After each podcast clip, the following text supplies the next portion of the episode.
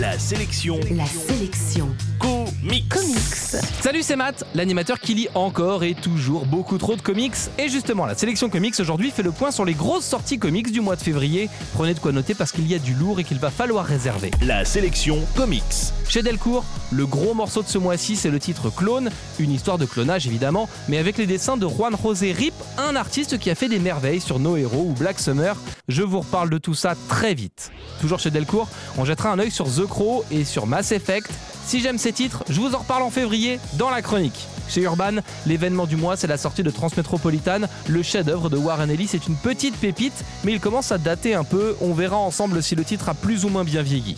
Toujours chez Urban, je suis très curieux de lire Pax Romana. C'est signé Jonathan Hickman et la série parle d'une bande de mercenaires du Vatican qui remontent dans le temps pour imposer le christianisme et changer le futur.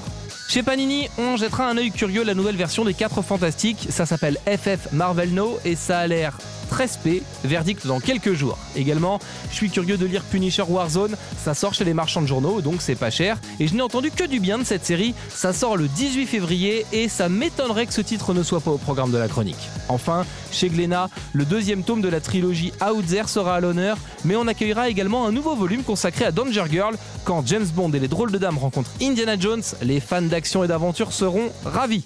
En plus, c'est sexy et déjanté, ce qui ne gâte rien. Hein?